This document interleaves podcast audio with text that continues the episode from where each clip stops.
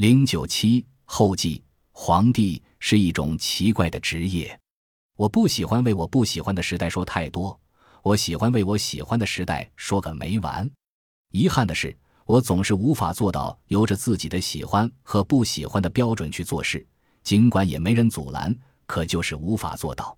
好像是在刻意回避着什么，又好像力有不逮。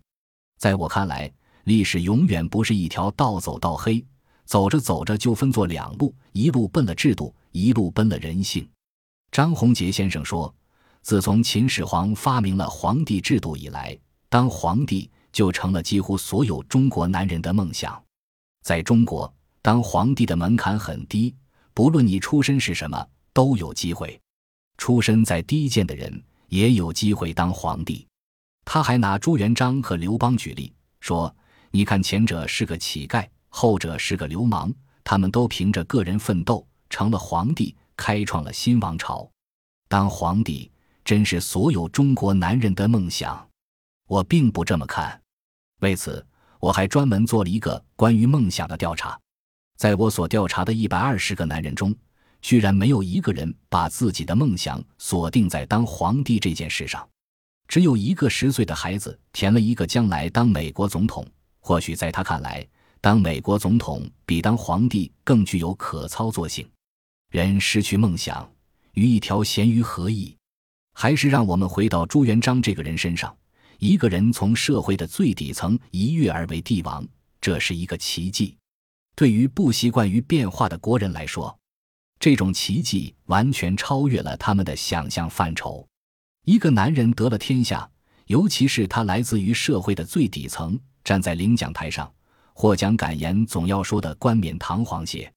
上应天命，下验民心是必须要说的，尽管其中是满满的套路。天命如何，神不知鬼不觉，你说什么便是什么。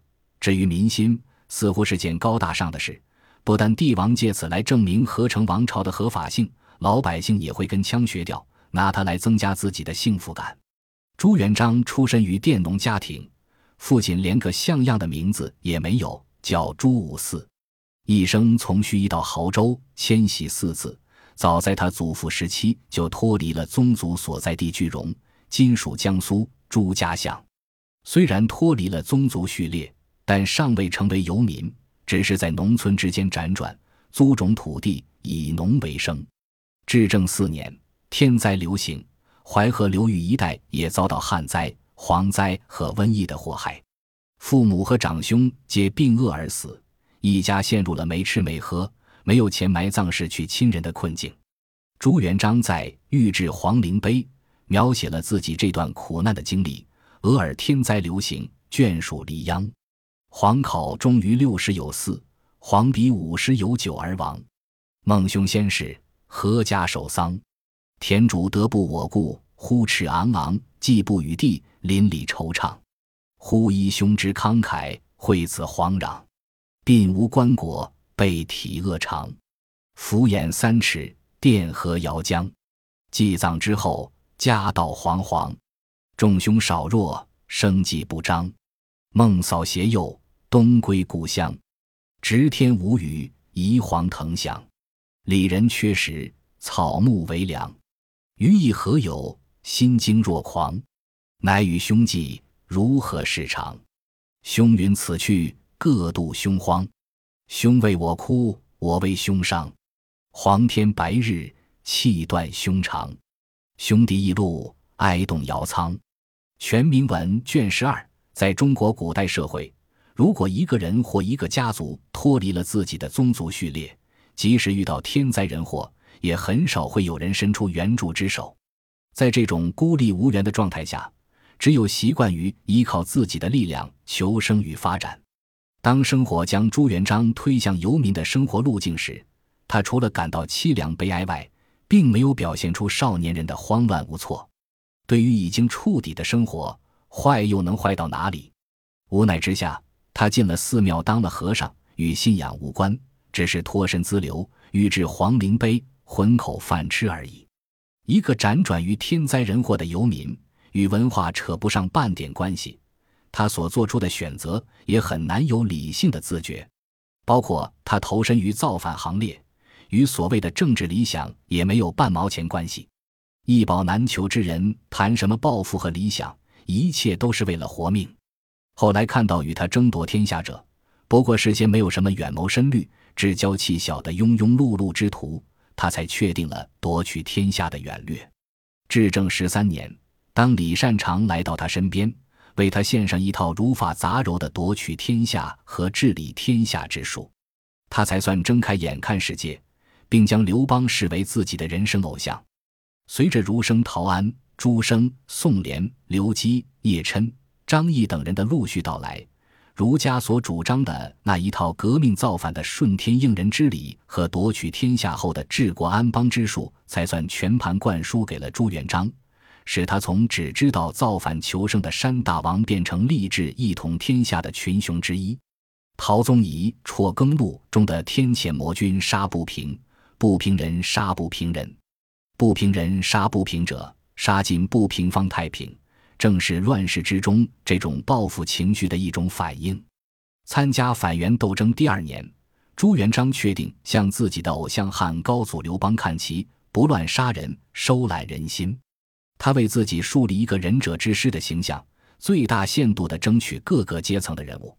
出身下层社会的皇帝，往往有一个致命的缺陷：心怀自卑，怕被他人轻慢。刘邦对故旧功臣的哄闹感到厌烦，从而由儒臣制定礼仪，把自己与那帮没素质的哥们隔离起来。朱元璋常挂在嘴上的几句话：“镇本农夫镇本，不宜振起寒威”等等，让文武大臣们不胜其烦。这些话听来并不显得谦逊有礼，不过是自卑心理在作怪。因为自卑，则更追求无上的权力，屠杀大臣。功臣和文人士大夫，正是验证自己绝对权力的一种行动。被史学家推举为历史上第一位农民起义领袖的陈涉，在其为人庸公时，曾对工友说：“苟富贵，勿相忘。”可是当他称王之后，这些工友去看望他，言陈王故请。谈起他不得志时的往事，陈涉便受不了，把这些老朋友全杀掉了。朱元璋在这方面更是敏感。并不像他在给一位贫贱之交田兴的信中所说的：“皇帝自是皇帝，元璋自是元璋。元璋不过偶然做皇帝，并非做皇帝便改头换面，不是朱元璋也。”遣詹同渡江敦劝田兴书，他对功臣们的居功自傲十分反感，特别是对他这个皇帝不够恭敬的时候。功臣与皇帝共同创业之时，地位尚不太悬绝。后来，城市的皇帝为了得到追随者的忠诚和勇力，往往还要拿出礼贤下士等做法，使追随者感到自己的重要和尊严感。这时的君臣关系带有一些平等色彩，江湖艺人往往会从游民的眼光把他们写成结义兄弟。可是，一旦昔日的领袖称王称帝以后，对于以前的关系便不能忍受了。做了皇帝以后。朱元璋始终不忘自己是淮西的布衣出身，他与他智囊团的高参们对于立国后的未来社会虽然没有拿出更新的方案与设计，但他们有着共同的期许：尽快恢复被元朝统治者和战乱所破坏的小农经济。小农经济是一种自给自足的自然经济，在没有激烈的兼并、没有巨大的社会动荡的破坏下，它基本上是稳定的。生于和长于社会下层的朱元璋熟悉这一切，并渗入他的血液。他认为先秦思想家们提倡的四民分工是社会安定的保障。朱元璋在《大诰序编序》中说：“四业提名，专务以三：士、农、工，独商不专，异于农系。此先王之教经，则也无旷夫矣。”本集播放完毕，感谢您的收听。喜欢请订阅加关注，主页有更多精彩内容。